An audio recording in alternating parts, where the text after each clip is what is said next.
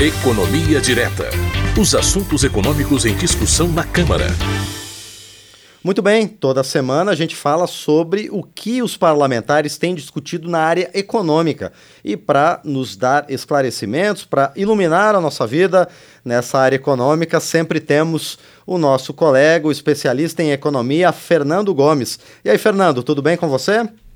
Bom dia, Márcio, tudo bem? Bom dia aí todo mundo, a todo mundo que nos acompanha. Saudade de você, tem tempo que a gente não se fala aqui, né? Exatamente, faz um tempinho, mas aquele, aqueles nossos compromissos sempre estão marcados, né, Fernando? É só você me dar o alô, né? E a gente sai. Pois é, Fernando. Nesse período, a Câmara dos Deputados votou várias medidas, entre elas uma medida provisória que regulamenta o teletrabalho e também altera as regras do auxílio alimentação. Primeiro, Fernando, detalha para gente essas condições aprovadas nessas mudanças de regra no teletrabalho ou trabalho híbrido e também os benefícios que essa medida provisória pode trazer para empresas e trabalhadores. É, é, isso mesmo, né, Márcia? A medida provisória ela foi aprovada aqui na Câmara, né? Lembrando para quem nos acompanha que a tramitação das medidas provisórias ela é diferente da tramitação dos projetos de lei.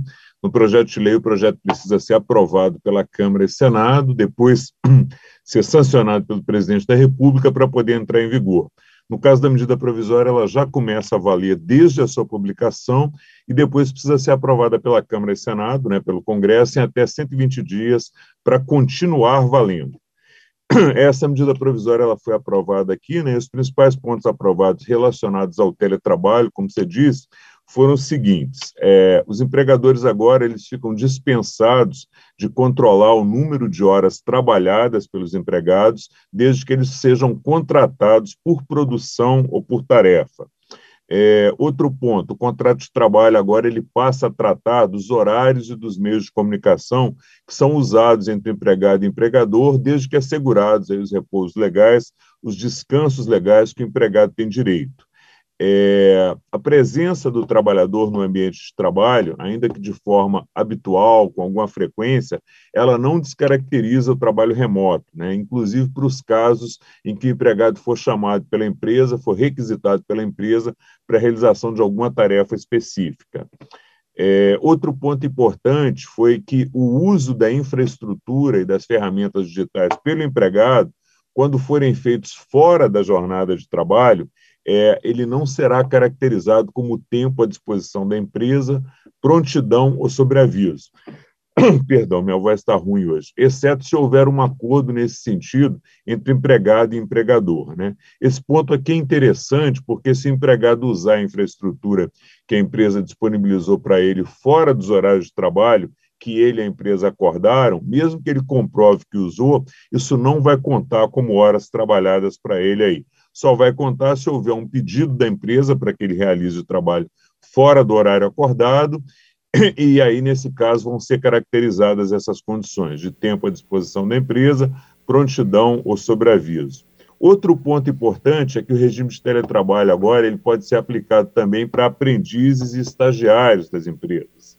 É, foi aprovado também, é, mais no sentido de clarificar a legislação existente, é, uma regra que estabelece que o regime de teletrabalho ou de trabalho remoto, ele não se confunde, ele não se equipara com o trabalho realizado aí por operador de telemarketing ou de teleatendimento.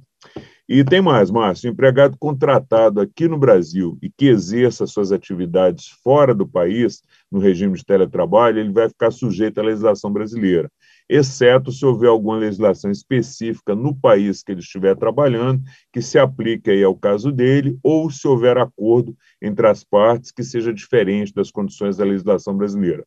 Então, tudo basicamente vai ser definido aí por acordo entre cada empregado e seu empregador. Outro ponto importante aprovado: o empregador não será responsável pelas despesas ao retorno presencial do empregado que mora fora da cidade onde fica a sede da empresa. De novo, salvo se houver acordo entre as partes. Né?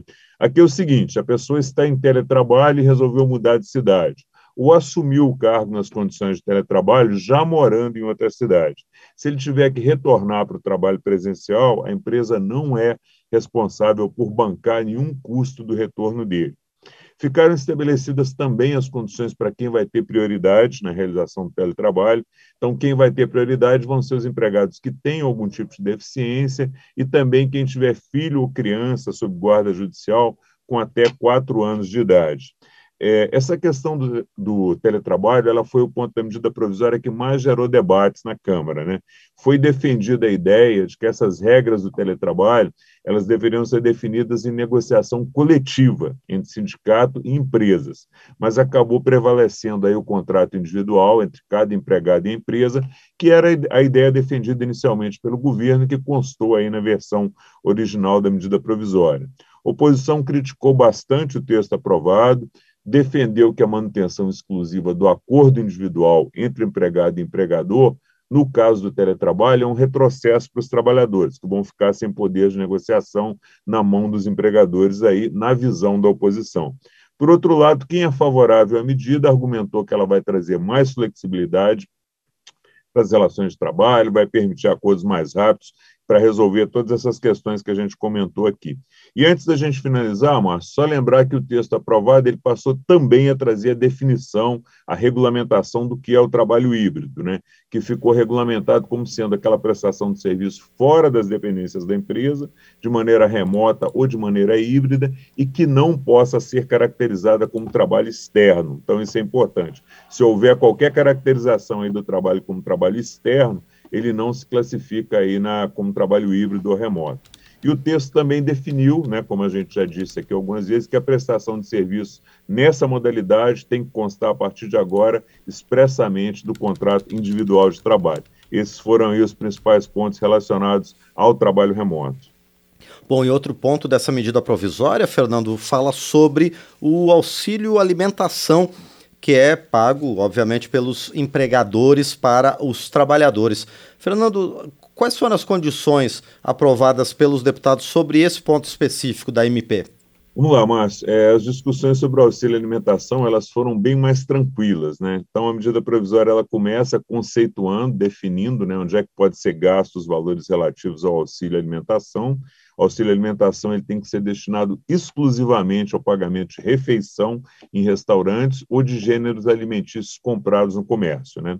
É, outro ponto importante que o texto da medida provisória traz é proibir as empresas de receber descontos é, na contratação das empresas fornecedoras que fornecem os tickets de alimentação. O objetivo aqui é impedir que esse desconto que é dado a essas empresas que fornecem o ticket de alimentação, ele seja repassado para restaurantes e supermercados, que depois vão repassar esse desconto para os trabalhadores. Só que o desconto aqui ele foi dado à empresa, e nesse caso ele vai aumentar o valor dos alimentos ou das refeições que são compradas com vale alimentação. Então aqui o desconto não vai ser desconto do trabalhador, não. O desconto dado às empresas vai representar pode representar um aumento de custo aí no preço dos produtos que vão ser consumidos. E aí a, a medida provisória proíbe que seja dado esse desconto exatamente para não, não haver aí nenhuma perda para o trabalhador. É, outro ponto importante é que o relator incluiu na proposta a possibilidade de portabilidade gratuita do serviço, mediante solicitação expressa do trabalhador. O que isso quer dizer? Que o trabalhador pode escolher qual empresa vai ser usada por ele para receber o vale alimentação, obviamente, dentre as empresas disponíveis aí para o empregador dele, né? É, e além disso, se depois que ele trocar de empresa ficar algum saldo com a empresa anterior, algum valor remanescente ali, é, ele terá direito à restituição desse saldo em até 60 dias. É, Márcia, essa medida provisória é complexa, tem vários pontos aí que são bem específicos, então eu recomendo aqui que todo trabalhador que tem interesse em se aprofundar mais, em conhecer bem todas essas condições que foram aprovadas, que entre aí no site da Câmara, câmara.leg.br, baixa lá o texto da medida provisória, lê com bastante atenção. O número da medida provisória é o 1108 de 2022, né? MP 1108 de 2022. Entra lá, baixa, dá uma lidinha com bastante calma para ver aí quais são os seus direitos. Esses foram os principais pontos, Márcia, aí do teletrabalho, do trabalho remoto e do auxílio alimentação aprovados na medida provisória. Muito bem, Fernando. Eu mais uma vez agradeço então a você por essas explicações sobre esse tema que é bastante importante para os trabalhadores, principalmente agora, né, com essa nova realidade digital e tecnológica, né, que faz com que muitas tarefas sejam exercidas mesmo de casa. Eu agradeço a você por enquanto e a gente se vê na próxima semana, né? Um grande abraço. Obrigado, Márcio. Abraço para você, abraço para todo mundo que nos acompanha. Boa semana. Nós aqui agradecemos mais uma vez ao economista Fernando Gomes aqui no quadro Economia Direta.